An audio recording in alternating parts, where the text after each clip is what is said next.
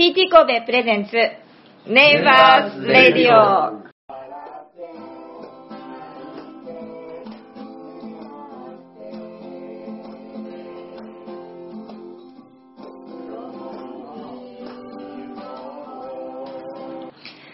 ケリーです。TT 神戸プレゼンツネイバーズレディオ。神戸発次の世代のために持続可能な社会を目指し、神戸で活動する愉快な隣人たち、神戸ネイバーズを紹介します。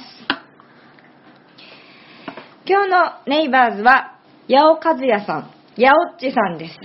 八尾っちさん、こんにちは。えっと、はじめましてなので、私も全然ちょっと情報がゼロなので、今日はいろいろ教えていただきたいと思うのですが、はいまず、自己紹介を簡単にお願いします。簡単に自己紹介するのはい。非常に難しいんですけど、難しいですね。あのもともとあ出身は、えっとこの界隈というか明石市なんですけど、うん。明石が出身です。で今はまあいろいろいろんなところ回って尼崎に住んでいます。うんうん。でどこから説明すればいいのかな。もともと環境に関わることをずっとやってきていて、うんえっとまあ、7年ぐらいですかね合計。海外に赴任し赴任したりとか住んだりとかをしていて、でまあ日本は直近では2016年の7月からうん。うん。日本にまたまた戻ってきたような感じ、2016年、2年前ですね。そうですね、うん。でどこまで説明すればいいのか難しいんだけど。えっとまあ最初に住んだ国がタイだったんですけど、はい。あの1年半ほどチェンマイ大学に留学をしてあい、て。大学で行ったんですね。そうなんです、うん。でまあでそれで、まあ、海外に行くのが好きになったこともあって、うん。でその後大学院に行ってる間に休学をして、うん。えっと、フィジーに青年海外協力隊として赴任していたんですね、うん。でその時はあの市役所に勤めていてコンポストを作ったりっていうのを一緒にやっていえ、ました。フィジーの市役所？フィジーの市役所あなるほど。フィジーにある市役所に勤めてそういうことを、うん。えーっとやってました、うん。でまあその後あの大学院に戻ってうん。半年だけ研究員をしてたんですけど、うん。その後あの JICA に受かったので、うん。それであの東京にしばらくいて、うん。でそれから南スーダうん。ンに、まあ、専門家という形で赴任してうん。2年ぐらいですかねそこにいました。うん。でその後また日本にしばらく帰ってきていてでその後パレスチナに2015年の1月から赴任していました、すごい国際派国際的ですね。今まで何回目でしょう今日ポッドキャスト。今までの中で一番世界を渡り歩いている男 そんなことはないと思うんですけど。そんな八内さんがどうして今日 TT 神戸のミーティングこのポッドキャストのお話を聞かせてくれることになったんでしょうか？きっかけを。きっかけはすごくまたこれも説明すると長くなっちゃうんであれなんですけどえっとまああのセブンジェネレーションズという、うん。NGO のところに、はい。えっと、出入りをしていた友人から、はい。えっと、紹介されてはいで、まあ、その中でやっているゲームチェンジャーインステンシブっていうのを、えっと、受けてはい。でその中に、ねえっと、ケンさんがいらっしゃって で一緒にやっていたっていうのが、まあ、きっかけですかねあなるほどね。でうんそれで、まああの それが縁でまたイベントで、うん。あのご一緒することになってで TT 神戸に、うん。まあ、この間入れていただいたという形。ウェルカムウェルカムフォレストガーデンの学習ですね。あそう。なるほどなるほど。先月。あれ先月ですかね、うん。うんうんうん。そうです。はい。何人ぐらいいらっしゃったんですか？先月のイベント。三十人ぐら30い。人ぐらいですね、うん。すごいですね。ううん。んじゃあ結構でも地元が関西ということで結構こっちでも知り合いの方とかたくさんいや、えっと、この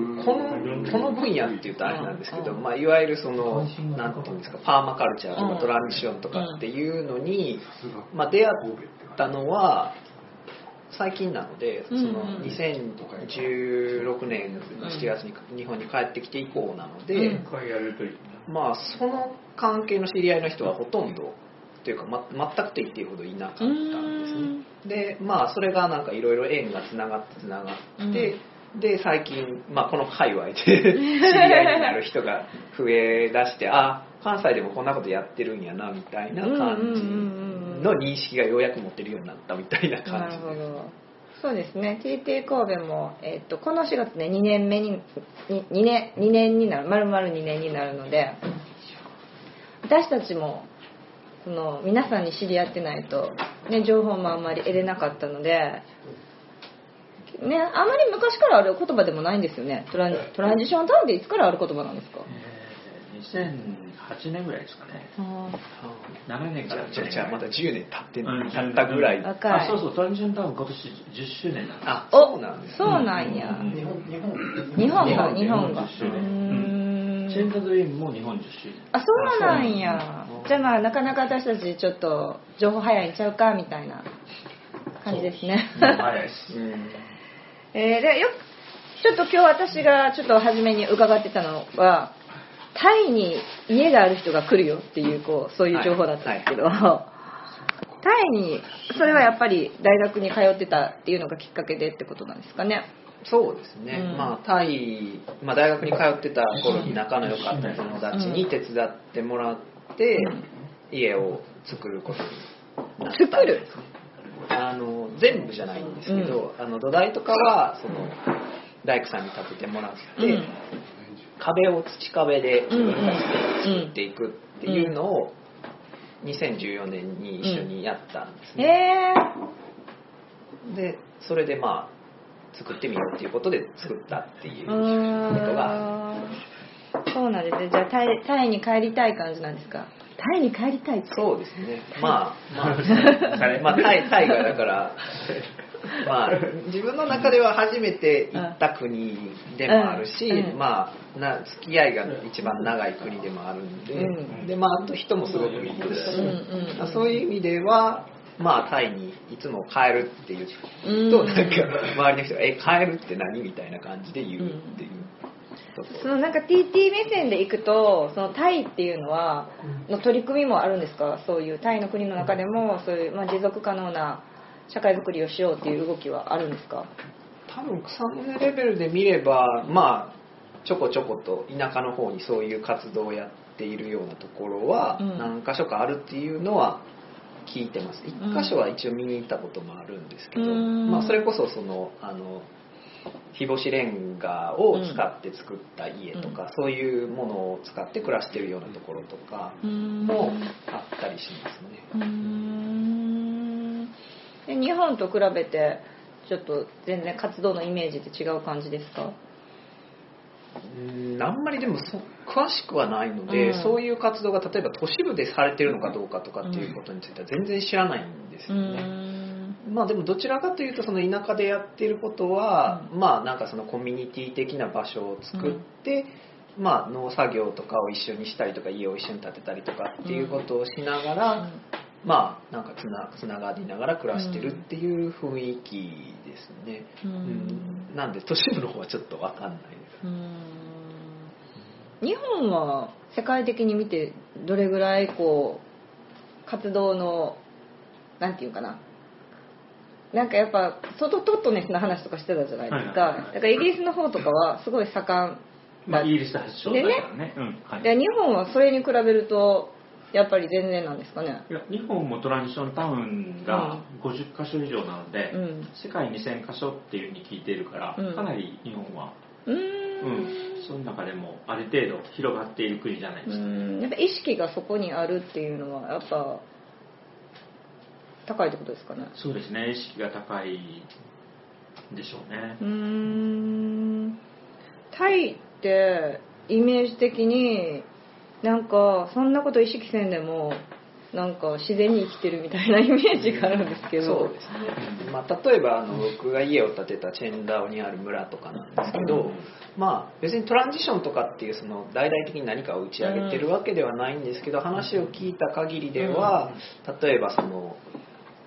まあ、村の中でその養豚をやっているところから出るメタンガスを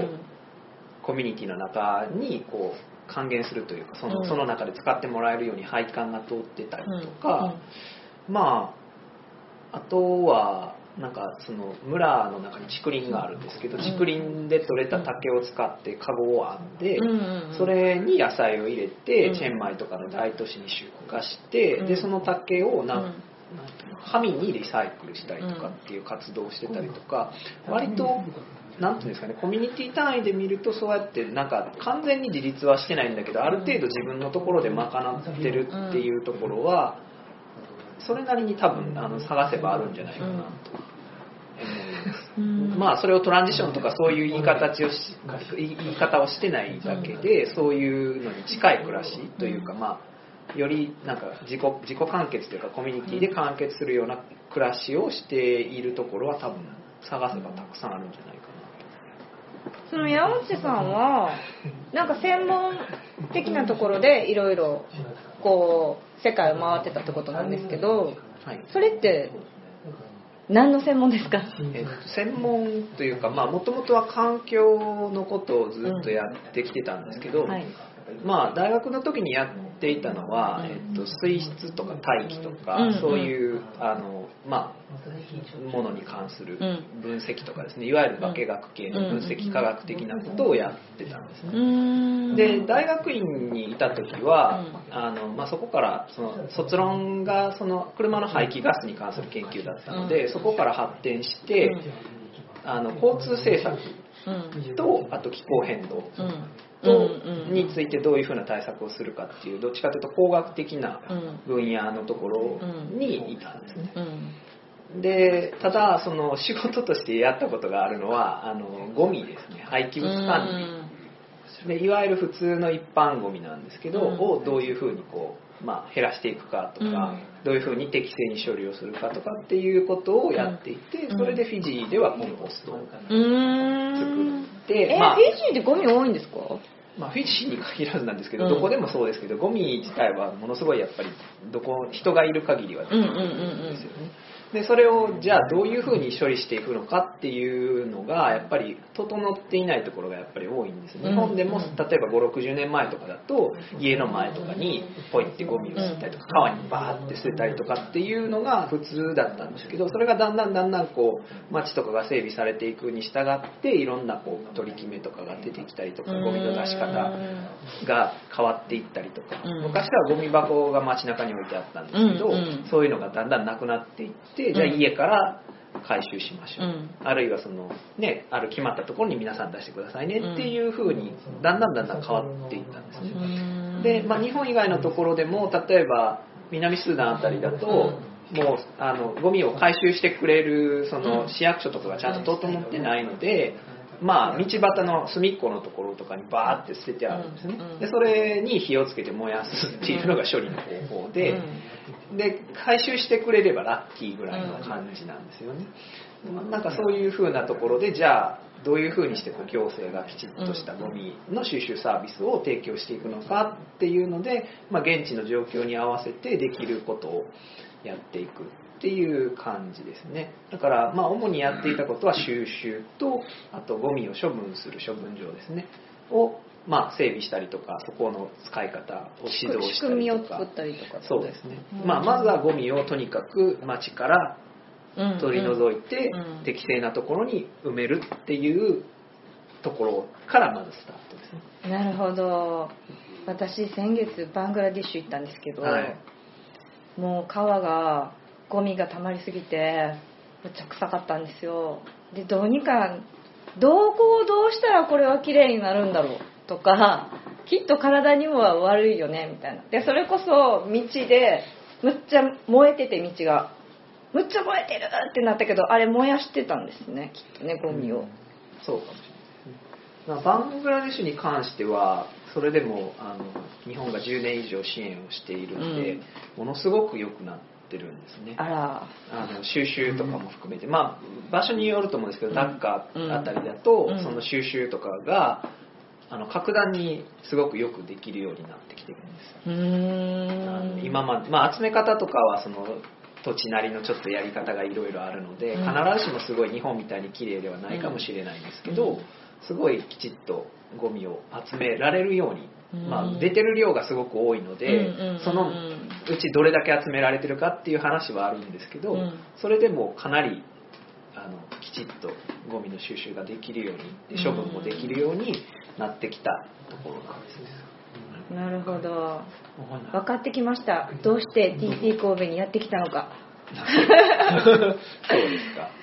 やはりそういうこう意識があるところをみんなに知ってもらいたいなとか自分ができることを広めていきたいなとかそういうふうに思って活動されてるんですか？あんまりそういう活動は実はしてないんですよね。あうん、あのまあ、もちろんそのそういう話を聞きたいっていう、うん、その依頼とかがあればもちろんどこででも話はするんですけど、うん、直接的に僕がその例えばこういう活動をしましょうって言ってやってるっていうことは特には今のことはない。今後でも今後もそういうこうその分野であのやっていきたいなと思ってるんですか？そうですね。まああのまあトランジションとかこういう活動に関して言うとこういろんなものが混ざってると思うんですよね、はいはい、で自分がこれまでやってきたのは言ってみればあの傷口にパッチを当てる方法をこう、まあ、突き詰めていくみたいな感じだったので、うん、まあだからゴミが出てくるんでそれを処理しましょうっていうことをやってきたんですよね、うん、で大気が汚れるのでじゃあどう対策したらいいですかとか、じゃあ車を使わないで済むようにするにはどうしたらいいですかっていうことをずっと今までやってきたんですね、まあでもそのまあアプローチそのものが悪いわけではないんですけど、どういうふうな社会を作っていくかっていうところまでその思考方法だとたどり着かないんですよ、何か悪いことが起きてるんでそれに対策しよう。でもその大元になってくる例えばゴミがたくさん出るっていうのを取った時に大量生産大量消費大量廃棄。で日本の場合は大量リサイクル社会なんですけどそうなってるもともとのところっていうのを考えた時にどこに行き着くかっていうと経済なんですよね。だから経済が発展するっていうプロセスの中でそれだけ大量のものがゴミが出てくるんです、うん、でまああの大都市はどこでもそうなんですけど、うん、基本的に大都市は持続するのがすごく難しい場所なんですね、うん、で一旦一見すごく綺麗に見えてるのは、それに対してものすごい大量のエネルギーとコストを払って、それがあたかもないかのように見せられるだけのことをやってる人たちがいるからなんです、うん、例えばゴミを収集するとか、うん、下水を処理するとかっていうことをやってる人たちがいるからそれが見えていないだけなんです、うん、だからあのそういう意味で考えた時に、まあ、戻ってきてやっぱり考えるのの一つはやっぱり経済かなと、経済の仕組みとか、まあ、あるいはもっと言うと人は何のために生きてるのかみたいな、そのあの物を消費するために生きてるわけじゃないのにっていうところをまあやっぱりいろんなことを、ね、見ながら考えてましたね。でやっぱりその支援する側で開発途上国と呼ばれるところを、が発展していくのをサポートするのが仕事だったわけなんですけど、まあ我まあ、自分がやっていたことはどっちかというと環境なんでその中で起きてくる問題に対してどう対処するかっていうことだからまだましだとは思うんですけど、でもやっぱり開発を支援するということは日本みたいな国を増やしていくことをやってるっていうことと、まあ、ある種イコールなんですよね。でそれを例えば日本に限らず例えばヨーロッパ諸国とか、うん、あるいは国連とかっていうところはそういう類の仕事をしているので、基本的な構造を他の国に移植していってるっていうふうに考えることもできるんです、だから例えばそういう援助をしている機関そのものがそのアプローチを変えないと、なかなか難しいなっていうのがそのここ数年持ってた問題意識。そうですね。いや本当に大きくそうですね。あのいい話を聞きましたね今日は皆さん。その何がいいかっていうこうことをちゃんと考えているかどうかっていうところで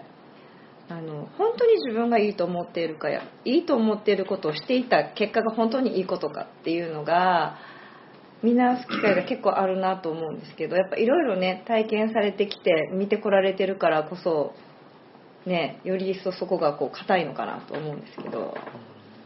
なんかまあね答えがあるわけでは全然ないない問題なのでその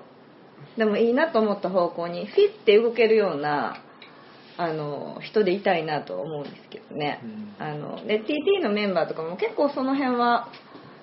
思ったらフレキシブルに動くメンバーかなと私は思っていてあのこうやってお話がこう簡潔にこういうお話をしてくれるメンバーが増えてとても嬉しいなと。思って、うん、そうですね。そうですね。ちょっともっとお話を聞きたいところなんですがそろそろお時間となってまいりました。もうあのイメージとしてはですね初めパッと初対面で会った時とこうお話を聞いた後ではちょっとイメージが違うというか男っぽく見えてきました。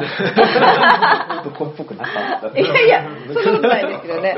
はい。またあの関西にいる間は月に1回やってますのでまた来ていただければと思います、はい、はい、ありがとうありがとうございました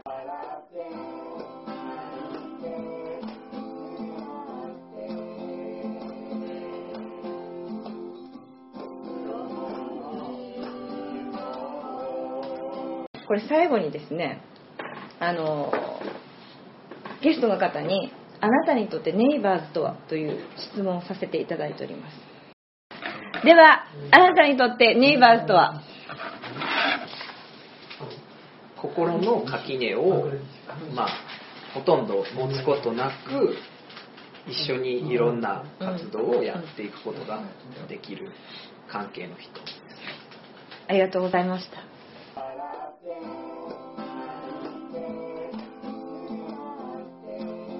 えー、TT 神戸プレゼンツネイバーズレイディオ今日はそろそろお別れです TT 神戸の情報は、えー、TT 神戸の Facebook ページや、えー、公式 Twitter の方で、えー、いろいろご覧いただけます。えー、ポッドキャストの方もそちらの方でね、えっ、ー、と、アップされたら、えっ、ー、と、情報アップしますので、ぜひ、えー、YouTube の方にも上がりますので、えー、聞いてください。えー、番組への感想等も、えー、Facebook ページ、Twitter の方でお受けしておりますので、お待ちしております。では、次回のネイバーズレイディオもお楽しみに。ケリーでした。